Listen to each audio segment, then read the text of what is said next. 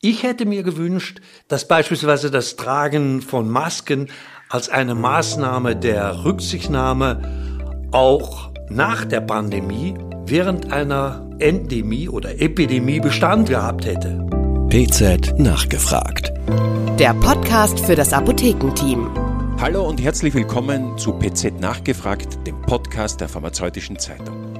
Mein Name ist Manfred Schubert-Zillerwitz. Ich bin Mitglied der Chefredaktion der Pharmazeutischen Zeitung und unterhalte mich heute mit Theo Dingermann, Senior Editor bei der PZ. Hallo Theo. Hallo Manfred. Lieber Theo, ein Interview im Tagesspiegel machte kurz vor Weihnachten wirklich Furore. Der wohl anerkannteste deutsche Coronavirus-Forscher, Professor Christian Drosten von der Berliner Charité, hat in diesem Interview gesagt, dass wir in Deutschland definitiv keine pandemische Gefahrenlage mehr haben. Wie ein Lauffeuer verbreitete sich diese Meldung. Man kann auch sagen, man spürte so etwas wie Erleichterung. Sollten tatsächlich fast drei Jahre Ausnahmezustand, und zwar geprägt von schweren Erkrankungen, von Mitgliedern des Gesundheits- und Pflegesystems, die an der Grenze ihrer Belastung gearbeitet haben und natürlich auch Einschränkungen beim täglichen Leben, Viele haben das ja auch als freiheitsberaubend wahrgenommen. Sollte das alles wirklich zu Ende sein? Dies will ich in dieser Folge des Podcasts der Pharmazeutischen Zeitung im Gespräch mit Professor Theo Dingermann hinterfragen, auch anhand des Drosten-Interviews, das man in voller Länge gelesen bzw. gehört haben sollte, um hier an dieser Stelle auch wirklich umfassend informiert zu sein. Schon fast rhetorisch möchte ich fragen, kann man dieses Interview tatsächlich auf die Formel verengen, lieber Theo? Dass die Pandemie in Deutschland vorüber ist? Natürlich nicht, zumindest nicht, wenn man nicht definiert, was in diesem Kontext mit dem Ausdruck Pandemie gemeint ist. Und dazu sagt Drosten, und ich zitiere das jetzt hier, ich habe das Interview hier vor mir liegen, bei einem neuartigen pandemischen Virus ist klar, wenn man nichts macht, dann wird es immer schlimmer. Die Überlastung multipliziert sich immer weiter. Jetzt dagegen haben wir verglichen mit einem normalen Jahr eine doppelte oder dreifache Belastung, auf den Intensivstationen vielleicht eine sieben- oder achtfache Belastung, auch weil andere Erkältungserreger am Werk sind. Bei keinem der kursierenden Erreger wird es jedoch zu einer exponentiellen Vermehrung kommen. Die Situation wird nicht entgleisen, aber es wird quälend lange dauern, weil so viele verschiedene Erreger zirkulieren, so Drosten in seinem Interview. Gut, aber wenn es jetzt keine pandemische Gefahrenlage mehr gibt, was erleben wir dann jetzt gerade, wo gefühlt, wie du zu Recht sagst, unser Gesundheitssystem auf dem Zahnfleisch geht? Und dazu sagt Drosten, und ich zitiere hier wieder, wir erleben nach meiner Einschätzung in diesem Winter die erste endemische Welle mit SARS-CoV-2. Das bedeutet, dass wir nach diesem Winter eine so breite und belastbare Bevölkerungsimmunität haben werden, dass im Sommer kaum noch Virus durchkommen kann. Es sei denn, es gibt eine böse Überraschung, einen weiteren Mutationssprung, aber auch das erwarte ich im Moment nicht so, Drosten. Und dem möchte ich hinzufügen, dass tatsächlich Covid-19 derzeit nur eine untergeordnete Rolle spielt. Schaut man nämlich sich die Zahlen aus dem wöchentlichen Lagebericht des Robert Koch Instituts der 50. Kalenderwoche, also noch aus dem letzten Jahr, aber Ende des letzten Jahres an, so wird zu 55 Prozent der Fälle eine Influenza-Infektion gemeldet gefolgt von 15 Prozent RSV-Diagnosen und nur 5 Prozent SARS-CoV-2-Diagnosen. Also haben doch diejenigen recht, die ein Ende der Alltagsauflagen und Verhaltensempfehlungen fordern? Beispielsweise fordert ja auch der Bundesjustizminister Buschmann als politische Konsequenz der auslaufenden Pandemie auch die letzten Corona-Schutzmaßnahmen einfach auszusetzen. Naja, ob man wirklich alle Schutzmaßnahmen vergessen sollte, wage ich zu bezweifeln. Ich hätte mir gewünscht, dass beispielsweise das Tragen von Masken als eine Maßnahme der Rücksichtnahme auch nach der Pandemie während einer Endemie oder Epidemie Bestand gehabt hätte. Diese Hoffnung habe ich allerdings aufgegeben. Schade, muss ich sagen.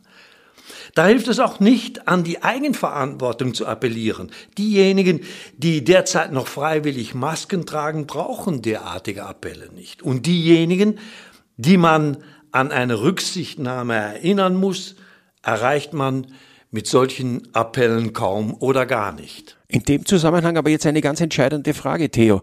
Wie siehst du die Diskussion um die Lockerung der Pflicht zur Isolation im Falle einer positiven Corona-Infektion?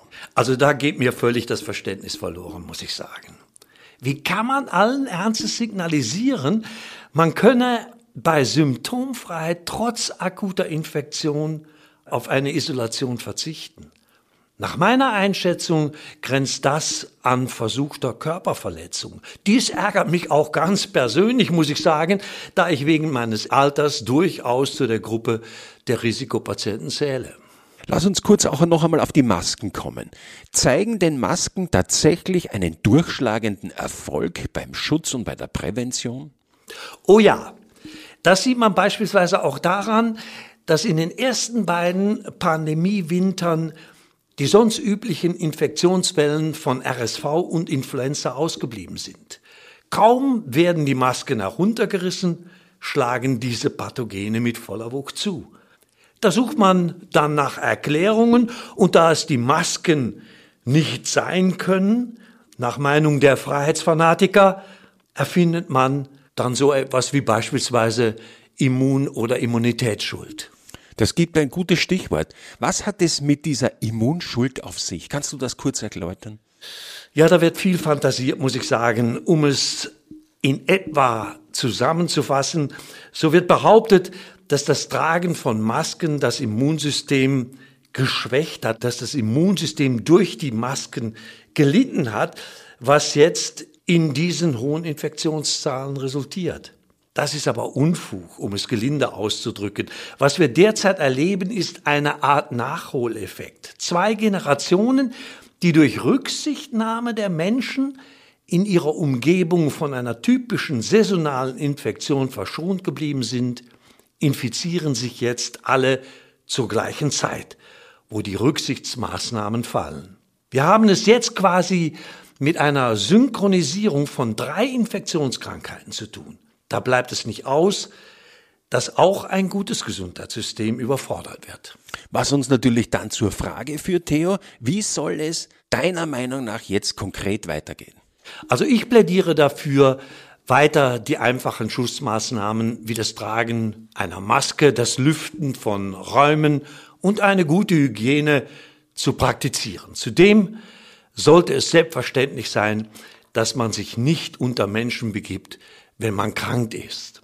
Dies alles dient nicht nur dem Eigenschutz. Nach wie vor sind beachtliche Teile der Bevölkerung unzureichend immunologisch geschützt.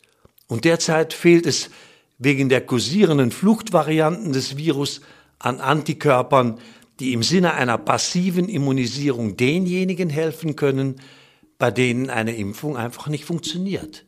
Im Übrigen sollten wir uns auch daran erinnern, dass es wichtig ist, sich nicht leichtsinnig zu infizieren oder jemand anderen zu infizieren. Wir alle kennen die Long-Covid-Problematik mittlerweile sehr klar, die mit jeder Infektion einhergeht. Und ich möchte auch hier noch eine besonders erwähnenswerte Stelle aus dem Drosten-Interview zitieren. Zu der Frage, ob Covid-Infektionen das Immunsystem langfristig schwächen sagt er mit Bezug auf Infektionen bei Kindern, Zitat, derzeit bekommen Immunologen Befunde, die suggerieren, dass die Alterung des Immunsystems bei Kindern nach Corona-Infektionen viel fortgeschrittener ist, als man das erwarten würde. Man kann sich nun zugespitzt fragen, ob ein ungeimpftes Kind nach Infektion vielleicht mit 30 das Immunsystem eines 80-Jährigen haben wird. Die Durchseuchung der Kinder wäre dann ein riesiger Fehler gewesen. Das wäre ein extremes Szenario, das man aber erwägen sollte. Ich denke, das braucht man nicht weiter zu kommentieren. Ich jedenfalls für meinen Teil werde die Masken immer dabei haben und sie aufsetzen, wenn ich mich unter viele Menschen begebe, dass ich mich im Falle einer Infektion isoliere, versteht sich von alleine. Liebe Zuhörerinnen und Zuhörer, die Pandemie mag so langsam auslaufen. Corona zusammen mit den anderen saisonalen Erkältungskrankheiten wird uns dennoch weiter auf Trab halten. So viel ist sicher. Der Unterschied zu den Hochzeiten der Pandemie besteht lediglich darin, dass die meisten einen besseren Immunstatus besitzen und dass die Krankheiten bei den meisten milder verlaufen als zu den Zeiten, als das Virus auf naive Immunsysteme der Bevölkerung traf. Aber auch derzeit sterben noch täglich über 100 Menschen in Deutschland an Covid-19. Es sagt viel, dass wir uns an diese Zahlen einfach so gewöhnt haben. Liebe Kolleginnen und Kollegen, wie immer können Sie das alles auf PZ Online noch einmal nachlesen. In dem Begleittext zu diesem Podcast sind entsprechende Links gesetzt. Damit bedanke ich mich bei dir, lieber Theo, für die spannenden Informationen und bei Ihnen, liebe Kolleginnen und Kollegen, fürs Zuhören. Ciao, Theo. Ciao, Manfred. PZ nachgefragt. Der Podcast für das Apothekenteam.